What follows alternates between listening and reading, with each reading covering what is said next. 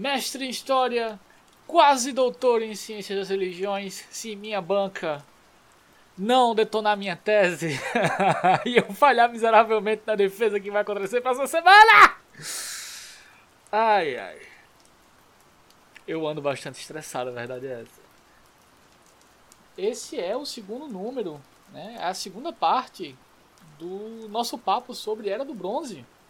Conversei com vocês semana passada sobre alguns elementos iniciais e o que a gente vai dar continuidade aqui é, são basicamente seleções de trechos do, de um número que já havia do, do Raul Tatalo, quando eu tentei é, editá-lo ano passado, tá? Eu, durante a edição, eu observei alguns elementos que eu queria comentar rapidamente com vocês para que o podcast ficasse, digamos assim, mais palatável. Eu falo rapidamente de uma coisa chamada Alvkarnar. É, são, digamos assim, alguns painéis de arte rupestre na Escandinávia possuem algumas, alguns desenhos que nós chamamos de uh, labirintos. E vários desses labirintos possuem marcas na pedra, fundamentos na pedra.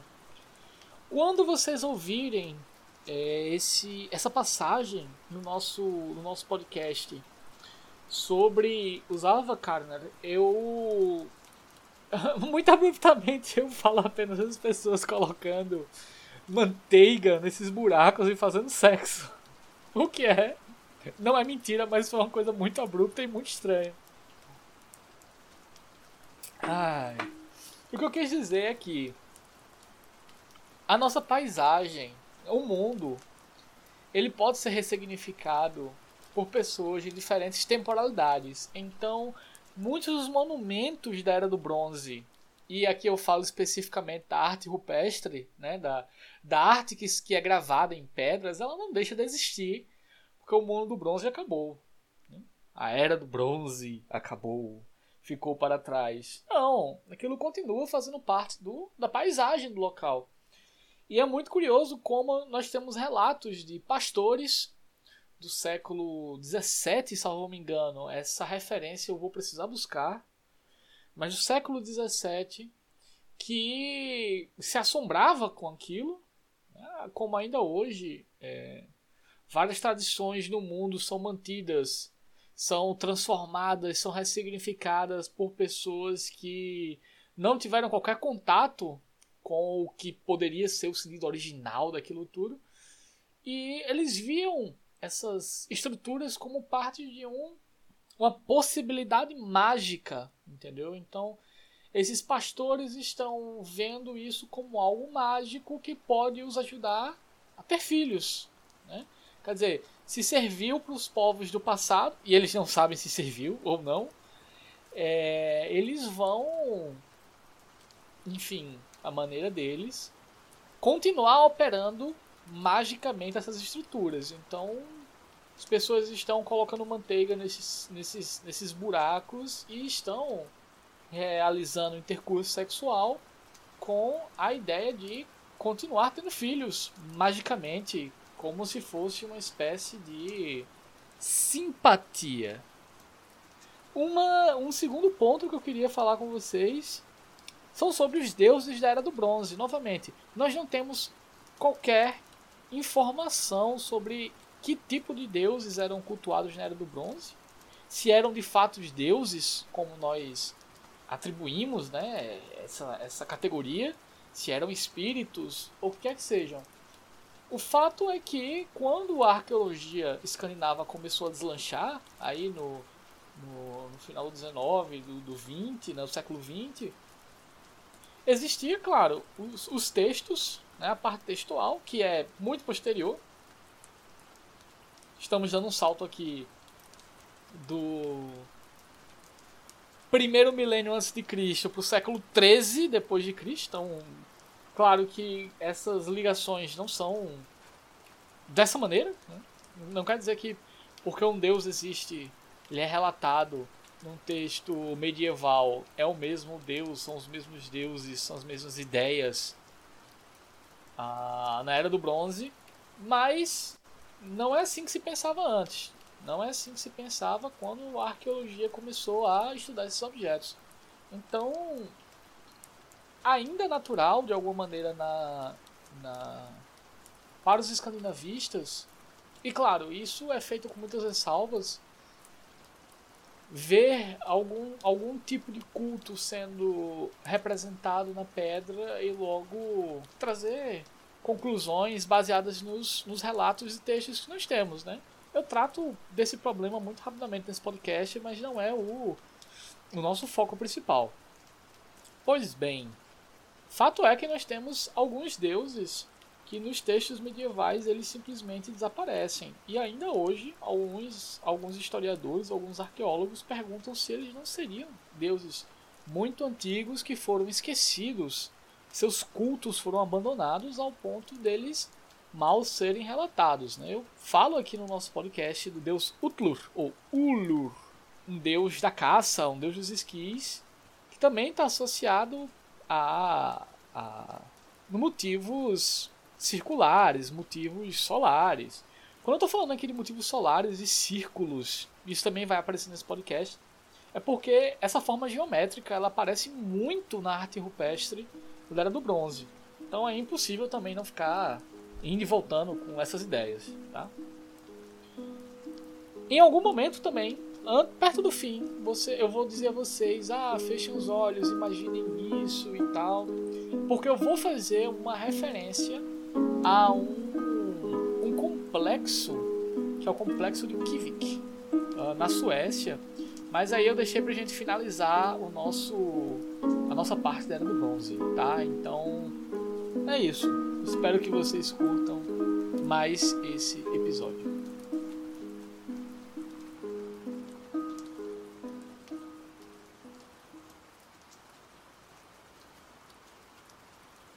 Mas quais são os deuses que a gente vai encontrar durante a Era do Bronze e que a gente teria alguma informação hoje? Praticamente nenhum. E isso é o problema daquilo que a gente estava que a gente falando agora sobre os arqueólogos os historiadores. As fontes escritas sobre cultos é, religiosos, quem são os deuses, como eram esses cultos, eles começam a ter algum fôlego posteriormente durante o período em que os missionários estão chegando para converter essas pessoas ao cristianismo. Me lembro sempre da, da descrição de São Bonifácio. São Bonifácio, é, no século VIII, já depois de Cristo, óbvio, se ele é um, um missionário. É, nascido é, Wilfrid, ele assume o nome de Bonifácio e ele vai é, pregar para os frísios, se eu não me engano. Ele é um, um, dos conhecidos missionários germânicos e ele bota abaixo um carvalho sagrado que nas fontes latinas é o carvalho de Júpiter, mas por causa da associação com o trovão chamamos de carvalho de Donar. Donar é um dos nomes que utilizamos para, enfim, um deus que o culto seria muito muito popular na Escandinávia, que seria Thor carvalho é, mágico com inscrições, provavelmente com inscrições únicas. Muitos, muitos dos deuses escandinavos são, são conhecidos. Não são os mesmos deuses, mas eles têm nomes que correlacionam. É, falei de Donar, que seria Thor. A gente vai encontrar deuses parecidos por toda a região, como Oragales, uh, Percunos, enfim, também são deuses do trovão e que usam martelos ou machados. Com certeza, Oven uh, vai ser também muito popular nesse período por toda, não só por na Escandinávia, mas pela pela Europa continental, com nomes de Vodan, Godan, Voten e por aí vai. Mas a gente está colocando as coisas muito à frente, tá? E aí qual é o perigo de você de você interpretar esses achados arqueológicos pelos escritos, que a gente está falando aí de mais de mil anos de diferença. É, claro, essa, essa comparação que eu fiz das tumbas do povo do povo do bote Machado com a Englinga Saga do século XIII, ela é curiosa, mas ela é conjectural, né? a gente não sabe muito. Mas a gente vai ter depósitos de armas, depósitos de bronze, depósitos de, de, de, de outros metais também, que são, são coisas caras, são coisas importantes para as comunidades. Imagine que você consegue negociar com comerciantes que vendem muito longe toda uma todo um carregamento de cobre ou já o bronze processado e você vai fazer artefatos com isso e esses artefatos são depositados em pântanos, eles são jogados no pântano para alguma divindade esquecida. Com certeza isso é um sacrifício que uma um sacrifício que uma comunidade está fazendo para obter alguma coisa. Quanto mais caro é um sacrifício, mais maiores são os, os resultados, com certeza. Mas vamos voltar rapidinho para Bohuslan. Essa, essa região localizada em Gotaland, no sul da Suécia. O que nós temos em Bohuslan, em plena era do bronze?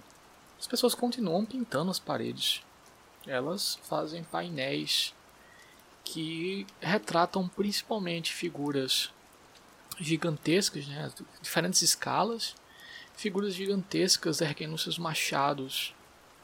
Muitos símbolos solares é reconhecível porque são, são círculos com cruzes dentro, e a gente vai encontrar também essas marcas no chão e ao redor desses painéis mas também figuras de cortejos aquáticos. Então, pessoas em cima de botes é, fazendo esses cortejos com pessoas é, provavelmente pulando de um lado para o outro é, e tocando um instrumento que nós não sabemos o nome. Chamamos de lur. O lur vai ser muito popular não só na era do bronze, mas bem depois. É uma espécie de trombeta de metal eu, eu tenho eu tenho som, algumas faixas de som do Lur, eu vou colocar daqui a pouco para vocês ouvirem. Mas não sabemos não sabemos nada sobre sobre essas essas imagens, o que seriam. A gente pode imaginar, imaginem o meio do verão, imaginem aquele momento do ano na Escandinávia onde quase não há noite, horas e horas e horas e horas de sol. Para uma para uma sociedade que o culto solar é extremamente importante isso deve ter tido algum tipo de importância. Então essas pessoas estão em cima dos botes. Há uma atividade acrobática né? as pessoas estão pulando nos botes enquanto outras estão tocando seus lures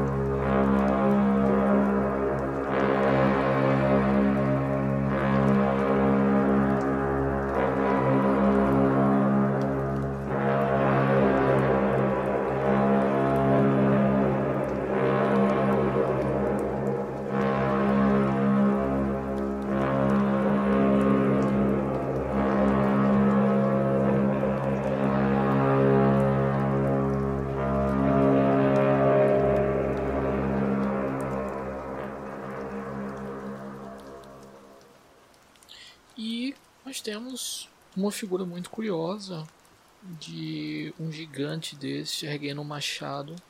Gigante seria esse um deus? A gente não sabe. Mas ela tem alguma função de, digamos assim, abençoar um casal. Com certeza uma ligação com uma função que chamamos de hierogamos, né? o que são ligações, funções hierogâmicas. É o, o casal sagrado masculino e feminino, céu, terra, são oposições sagradas. Mas a gente tem muito pouca informação sobre isso. Mas essas, essas pinturas estão vivíssimas. nesses nossos painéis, a gente pode olhar, admirar e pensar que tipo de, de coisas as pessoas estão vivendo ali. Se é que elas estão vivendo. Mas me parece que sim, me parecem representações de algum ato ritualístico. Em torno dessas, dessas pinturas, por toda a Suécia, algo que a gente vai chamar é, de Alfkarnar. Ah, alguma coisa a ver com os elfos. São, são, são marcas na pedra, são buracos na pedra desse período. Acho que é engraçado que vai ser ressignificado nos séculos e séculos e séculos posteriores. Imagine pessoas no século XVII. A gente tem principalmente documentação jurídica sobre isso. Jovens depositando principalmente manteiga, acreditando que estão fazendo oferendas elfos. E assim isso seria uma maneira de ter filhos ou de ter algum tipo de benção, de sorte, alguma coisa. Mas é engraçado como um sítio desse período, milênios atrás, as pessoas continuam vivendo perto delas. Aqui no Nordeste, principalmente perto da minha cidade, João Pessoa, há um sítio muito famoso, uh, numa cidadezinha chamada Engar. A gente tem uma coleção de itacoatiaras que durante séculos e séculos e séculos teve diversos significados para a comunidade local. Né? E muita gente tem relações diferentes com isso, com esse passado nas pedras. Né? E os escandinavos, os suecos do século 17 e 18 fugiam de seus de seus pastores, né? fugiam de suas igrejas, faziam essas oferendas a esses elfos nesses, nessas marcas de copos eu vou deixar para vocês a imagem no Twitter, claro, de tudo isso. E elas acendiam uma fogueira e observavam as sombras bruxuleando. Deve ser uma coisa fora de série. E faziam sexo. Discos, círculos, rodas. São símbolos de quê? Como eu falei, são, são símbolos que interpretamos como solares. Poucos deuses nas fontes medievais, que são os nossos grandes repositórios de mitologia, trazem é, alguma informação sobre isso. Especula-se que um deus pouquíssimo conhecido, mas presente nessas, nessas fontes, como Utlur, né, U-L-L-R, um deus caçador associado aos esquis, poderia estar tá, tá associado ao Sol. E a gente teria pouca informação porque o culto solar ele ele entra em crise, né, junto com o final desse, desse período que a gente está falando. Mas é, armas, machados, espadas e como eu falei, os lurer, né, o lur, ele começa a aparecer com muita força também. Então é muito importante notar não só o símbolo, mas como toda essa ação está sendo escrita em torno dos símbolos solares. É, eu vou deixar aqui para vocês. Fechem o olho por um momento Imaginem que vocês estão num barco navegando entre os, os rios, os lagos é, na Suécia. E imaginem ouvir esse som. Há uma, um álbum gravado na década de 90 chamado uh, For Nordiska Klanger uh, The Sound of Prehistoric Scandinavia é um experimento com vários instrumentos arqueológicos. Eu vou deixar o link para vocês no Twitter. Enfim, existem algumas algumas faixas com lur, mas também com vários outros instrumentos. Claro, não foi deixado para nós nada, nada, nada, nada em termos de ritmo, em termos de notações musicais, mas é muito curioso ouvir esses instrumentos sendo tocados hoje. Grupos musicais atuais como Vardruna, a Heilung, eles utilizam esses instrumentos. Mas é necessário que vocês entendam que é, essas experimentações modernas não tem nada de histórico, são que são experimentações. É isso. Eu espero que vocês tenham gostado desse episódio que acabamos de escutar. Um, dia 9 sai a nossa última parte sobre esse período. E aí, a então a, a tão aguardada, tão esperada Era do Ferro, que a gente vai demorar nela também para finalmente traçar um panorama das religiões da religião nórdica antiga e suas diferentes expressões durante o período das migrações e finalmente na era viking. Por aqui estamos com um projeto que eu comentei no, no podcast passado, que é a tradução da saga de Hervor. Terminei, o, o, o, terminei a pesquisa, estou agora escrevendo o projeto. Vou mandar para é, minha parceira no crime, a professora Luciana de Campos, que até onde me consta foi a única pesquisadora brasileira que trabalhou com esse tema para sua avaliação. Há um projeto também em curso onde eu realizo uma análise sobre o poema Volus Polo. Eu já traduzi para o português, então ela está vagando por aí essa tradução. E essa comunicação vai ser apresentada em Leeds é, e posteriormente eu quero o, o que eu apanhar vai ser publicado, assim, o que eu apanhar de informações, né? não apanhar fisicamente, óbvio. Eu quero transformar isso numa publicação e é isso. O mundo, o mundo do pesquisador brasileiro não para. Fora isso, também estou muito satisfeito com o que eu tenho assistido da série da Marvel, Loki. Eu sei que todos os praticamente todo mundo que se debruça sobre pesquisa em mitologia nórdica tem uma ou duas palavras para falar sobre Loki. Loki Laufeyson. Esse nome é muito agradável, Laufeyson, filho de Laufey. É, eu penso no futuro escrever algo, não, não muito, não, não sei se há muito mais o que se falar de Loki que já não se tenha falado.